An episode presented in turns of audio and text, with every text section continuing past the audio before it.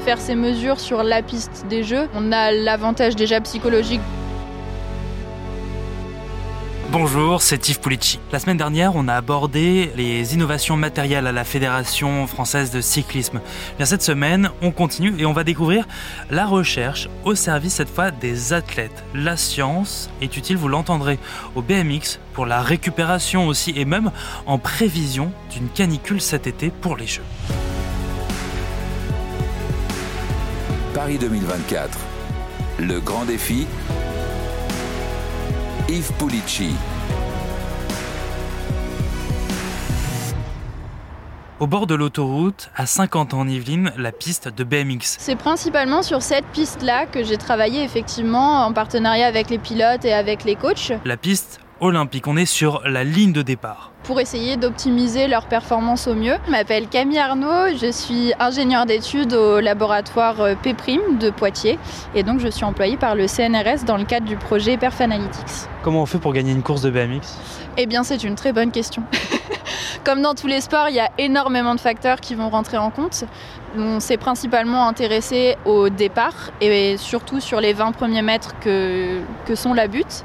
Pour bien comprendre, une course de BMX, ça démarre sur cette ligne en haut d'une butte. La roue avant des cyclistes est collée à une grille, grille qui tombe au top départ. Le but, c'est de gagner le plus de vitesse en dévalant cette butte pour arriver en premier sur les bosses et sur la piste. 0 km/h, arriver au bout de 2 à 2,5 secondes à 60 km/h, je pense que ça reste quand même assez impressionnant pour la moindre personne qui se trouverait en bas de la butte. Chaque coup de pédale permet de produire de l'énergie et donc de potentiellement avoir un gain de vitesse derrière. Donc c'est toujours l'objectif en sachant qu'on veut arriver le premier à la ligne d'arrivée. Il existe plusieurs stratégies. Déjà, où se positionner sur la grille Si vous voyez la stratégie de positionnement des différents pilotes, vous prenez euh, Nick Kiman, vous prenez euh, des pilotes français qui peuvent être aussi très bons, vous verrez que s'ils ont le choix de leur position, ils se mettront principalement sur la 1 ou sur la 8. À savoir que la 1, c'est celle qui va être le plus proche de l'intérieur du virage et la 8, celle qui va être le plus à l'extérieur. Donc effectivement, la stratégie de position sur la grille est très très importante et fait partie de la stratégie de course tout autant que le braquet qui va être utilisé ou, ou l'endroit où poser sa roue. En fait, juste avant que la grille tombe, les cyclistes reculent légèrement leur vélo pour prendre de l'élan. Et en reculant, ils lèvent la roue avant et ils peuvent la poser directement sur la grille ou au milieu de la butte au niveau d'une cassure. Il va y avoir effectivement la phase de recul dans laquelle le pilote va essayer de générer un maximum de vitesse avant même que la grille ne soit descendue. Le point le plus important serait vraiment d'adapter l'endroit où on pose sa roue en fonction de la position à laquelle on se trouve sur la grille. Et puis aussi, soit de poser la roue dès la sortie de grille, soit la poser après la cassure. Mais entre les deux, ça fait partie des phénomènes qui sont pas sont pas favorables à la performance. Même les quelques centimètres de recul que peuvent prendre les cyclistes est décortiqué, mesuré On a certains pilotes qui vont euh, beaucoup plus reculer que d'autres euh, avant même que la grille ait commencé à se baisser. Cette stratégie-là, c'est pas forcément une stratégie qui est volontaire de la part du pilote, c'est plus par rapport à sa technique de course. Ce qu'on observe, c'est que les pilotes qui ont tendance à beaucoup plus reculer vont avoir tendance à avoir une cadence qui, elle, va être beaucoup plus saturée, simplement parce qu'ils vont avoir un engagement du bassin qui va être bien plus prononcé que les pilotes qui ont tendance à moins reculer. À la base de ces recherches, il y a des remarques et une question d'un entraîneur. Qui en fait, lui, avait surtout remarqué qu'il y avait certains départs où il avait l'impression que le pilote arrivait vraiment à gagner de la vitesse sur son quatrième coup de pédale et arrivait pas à vraiment comprendre pourquoi, à justifier ce phénomène-là. Il appelait ça le coup de pédale lanceur, tellement qu'il trouvait que c'était euh, impressionnant. Et en fait, euh, j'ai commencé l'étude à regarder uniquement les moments où la roue était posée après la cassure ou juste avant la cassure. Et c'est là que je me suis posé la question de qu'est-ce qui se passe aussi si le pilote pose la roue dès le début, dès la sortie de grille. Et donc c'est là que toute la comparaison a été faite et qu'on a pu voir les différentes stratégies. Ces études-là ont permis de confirmer l'intuition que pouvaient avoir les coachs et les pilotes sur leur ressenti. C'est quoi votre programme là pour les prochains mois avant les Jeux avec l'équipe de France? Alors là, pour les prochains mois, on a récupéré donc euh, quelques équipements feeling. L'objectif, ça va être, de, une fois que la piste sera prête pour les Jeux Olympiques, de vraiment les accompagner sur ce suivi scientifique pour optimiser leur performance sur la piste que sera celle des Jeux Olympiques, pour essayer vraiment de travailler les derniers détails qui pourraient être améliorés sur cette piste-là en particulier et pas uniquement sur euh, l'intégralité de leur performance comme on a pu le faire jusqu'à présent. C'est un avantage de pouvoir faire ces tests sur la piste officielle des Jeux? Oui. les pistes, elles sont complètement différentes et même les buts de départ qui sont standardisés sont complètement différentes. Donc le fait de faire ces mesures sur la piste des Jeux fait qu'on a l'avantage déjà psychologique de dire qu'on a travaillé dessus. Et puis, euh, et puis après, c'est aussi un avantage parce qu'on sait que les études qu'on fait sont valables pour cette piste-là en particulier. À quelques mètres de là, dans le vélodrome de Saint-Quentin en Yvelines, des cyclistes tournent sur l'anneau qui accueillera les compétitions pour les Jeux. Et à côté, Iris Sachet, blouse blanche sur le dos, encourage Lara l'Allemand, coureuse cycliste de haut niveau. En âge, elle pédale sur un vélo d'appartement, bon, beaucoup plus sophistiqué, bardé de capteurs. Lara porte un masque aussi sur le visage et des câbles sur le corps. Là, elle donne un effort particulièrement intense. Lara a fait un test de mesure des seuils ventilatoires. Iris Sachet, donc sport scientist à la Fédération française de cyclisme, qui nous permet euh, de déterminer les puissances auxquelles euh, son organisme euh, dérive. C'est-à-dire que ces variables physiologiques n'évoluent plus linéairement.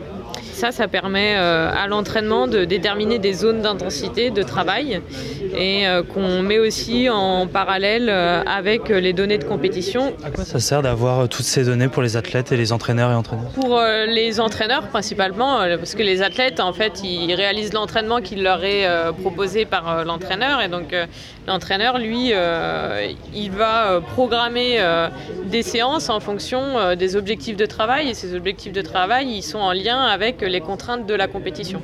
Si on va préparer un contre-la-montre, typiquement, euh, on sait qu'on a un effort d'une demi-heure à produire. Bah, la gestion d'un effort d'une demi-heure à produire, elle est très équivalente à l'intensité qu'on développe au deuxième seuil ventilatoire. Euh, qui est euh, voilà, un état qu'on pourrait tenir justement potentiellement entre 20, 25, 30, 35 minutes en fonction des athlètes. Quoi. S'il veut partir en échappée sur une course en ligne, bah là, c'est vrai, on voit sur le Tour de France les, athlètes qui regardent leur capteur, bah, c'est pas anodin. C'est qu'en fait, euh, vraiment, et notamment le deuxième seuil ventilatoire, il est essentiel parce que au-delà, ça part en cacahuète. Quoi. L'intensité charnière, elle est très sensible et on peut vite se faire avoir et exploser en plein vol parce qu'on aura dépassé une certaine intensité qui, nous est propre. Chez les sprinteurs, on fait aussi ces tests parce qu'en fait, ces données-là, elles permettent de préciser des intensités de récupération notamment et des d'entraînement aérobie. Parce que les sprinteurs, euh, ils ont beau faire euh, énormément d'entraînement de sprint, ils font aussi des entraînements de type aérobie. Et pour que cet entraînement aérobie euh, n'entache pas la capacité à réaliser des séances de sprint, il faut qu'il ne dépasse pas une certaine intensité par moment. Il faut doser l'entraînement pour que ce soit correctement fait, donc on fait aussi ces tests-là. Typiquement, bah, si un athlète il va faire deux séances dans la journée, par exemple, une le matin aérobie ou inversement, et eh bien si le matin il s'est trop fatigué, il va entacher son entraînement de sprint qui est pour lui essentiel. Quand on est un peu plus staffé euh, depuis, depuis Tokyo, vraiment, on a la possibilité de le faire de manière plus robuste et plus régulière et récurrente. Maintenant, ben, on a des outils qu'on n'avait pas aussi avant, et donc on, on le fait plus intensément. Une fois l'effort fini, le souffle retrouvé, Lara Lallemand explique comment ces tests physiologiques l'aident à l'entraînement. Ça nous permet vraiment de voir la différence sur quelles données on a pu euh, euh, progresser et voir les différences euh, par rapport à premier test. Euh. Là, par exemple, quelles données vous avez pu en tirer déjà de, de ce que vous avez fait? Euh, Là, j'ai eu l'occasion de faire les tests de seuil, donc euh, j'ai pu voir bah, les seuils sur lesquels j'étais avant, ils, ont, ils, sont mieux.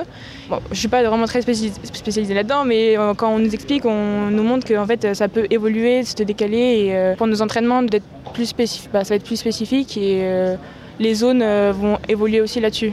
C'est grâce à ces tests comme ça qu'on sait quelle valeur il faut faut taper dedans. Il faut être scientifique aujourd'hui pour être athlète de haut niveau Non, pas forcément. Euh, on, est, on est super bien entouré, donc euh, si on comprend pas forcément quelque chose, on va leur demander, ils nous expliquent comment on détaille et quitte à demander plusieurs fois, ils nous, ils nous le disent. Au centre de la piste, un athlète pédale sur un vélo d'appartement. Il est dans une tente, dans un caisson, c'est un skieur, parce qu'à l'intérieur, en fait, on a l'impression d'être à 3000 mètres d'altitude. Je suis Alain Gros-Lambert, je suis enseignant-chercheur à l'Université de Franche-Comté et je travaille au laboratoire C3S à Besançon. L'idée, c'est de, d'améliorer, d'optimiser la préparation des, des, coureurs cyclistes en les mettant dans des conditions, entre guillemets, de stress environnemental. Et ce stress, c'est de l'hypoxie. C'est un environnement qui est appauvri en oxygène et donc qui implique des adaptations cardiaques, respiratoires supérieures à ce qu'on pourrait avoir quand on est au niveau de la mer. Pour faire simple, qui peut le plus peut le moins, c'est-à-dire que lorsqu'on est capable de faire des sprints, comme c'est le cas à une altitude simulée de 3000 mètres, eh bien, euh, l'organisme va s'adapter et ensuite, lorsqu'on va redescendre euh, au niveau de la mer, à une altitude modérée, eh bien, il y aura une sensation de facilité et puis surtout euh, une capacité à produire davantage de, de, de, de puissance sur ce type d'effort. Là, on s'inquiète d'une canicule, par exemple, pour les Jeux Olympiques à Paris. Ça, ça nous permet aussi de nous préparer mieux à une canicule? Alors, effectivement, dans le protocole, on s'intéresse à l'hypoxie, mais également à la chaleur. On a testé les effets de la chaleur et ça fait partie également des stratégies d'acclimatation. Donc les athlètes sont préparés aussi à lutter contre la chaleur avec des expositions régulières pour pouvoir faire face au cas où. La performance, elle revient aux athlètes avant tout. Si ça peut donner, on va dire, un petit avantage euh, pourquoi pas mais, je crois que le travail, de toute façon, c'est les athlètes, les entraîneurs qui le font. Et nous, on est là peut-être pour donner quelques pistes. Le, travail leur revient en tous les cas. Le patron de toutes ces innovations en recherche, c'est Emmanuel Brunet, manager de la recherche et de la performance à la Fédération de cyclisme. Pour Paris 2024, il assure ne pas avoir eu d'objectif de performance. Ça peut être très anxiogène en fait dès que vous mettez des objectifs chiffrés, par exemple en termes de médailles. Je pense que ce qui est intéressant, c'est d'être sur des objectifs de maîtrise, savoir ce qu'on maîtrise et, euh, arriver à l'améliorer. Et en tout cas, euh, c'est comme ça qu'on travaille sur le plan scientifique. On, on met des données et on se dit est-ce qu'on peut améliorer cette donnée d'un pour cent? Et, euh, et, si on y arrive, euh, bah, ça nous permet à chaque fois de, de se donner des, des caps. Et, et ce, ceux-ci sont beaucoup plus maîtrisables et dépendent moins de l'environnement autour de nous en fait. Qu'est-ce qu'on ne maîtrise pas encore aujourd'hui? Ce qui est plus difficile à, à, bien maîtriser, on va dire tout ce qui va toucher aux émotions, tout ce qui va toucher au côté psychologique. Et, euh, et, donc, on a, encore, euh, on a encore un beau champ à investiguer sur le plan des neurosciences, de mon point de vue. Qu'est-ce qu'il faut améliorer, par exemple euh, bah, Je ne le sais pas, puisque c'est à chercher. Mais clairement, aujourd'hui, en fait, aujourd'hui, vous ne voyez pas de programme dédié aux neurosciences, de programme dédié à la psychologie de la tête et pourquoi pas de l'entraîneur aussi. Et donc, euh, sur ces champs-là, certainement que s'il y a des, projets qui doivent perdurer, il sera, certainement intéressant qu'on puisse s'y atteler. La recherche et le développement, ça met des années à se concevoir, à se penser. Là, on est à quelques mois des Jeux. Est-ce qu'on peut encore faire des choses d'ici Paris 2024 alors on va faire des choses, mais elles étaient déjà prévues dans le planning euh, dans cette étape-là. Mmh. Euh, on sait qu'il y a des choses qui sont finales, les athlètes le savent, les entraîneurs le savent, donc ça c'est prévu dans, dans, le planning euh, dès le début. Et puis vous avez toujours des petits impondérables sur des choses qui n'ont pas marché ou qui ont pris plus de temps, donc qui, qui pourraient être reportées dans cette année, dans cette année olympique. Mais globalement, 80% du travail a déjà été fait. Merci d'avoir écouté ce nouvel épisode de Paris 2024, le grand défi. Si cet épisode vous a plu, n'hésitez pas à vous abonner, à nous laisser une note et un commentaire. Nous sommes sur toutes les plateformes d'écoute, sur le site et l'application de RMC. À bientôt. Paris 2024, le grand défi. Un podcast à retrouver sur l'appli RMC et sur toutes les plateformes d'écoute.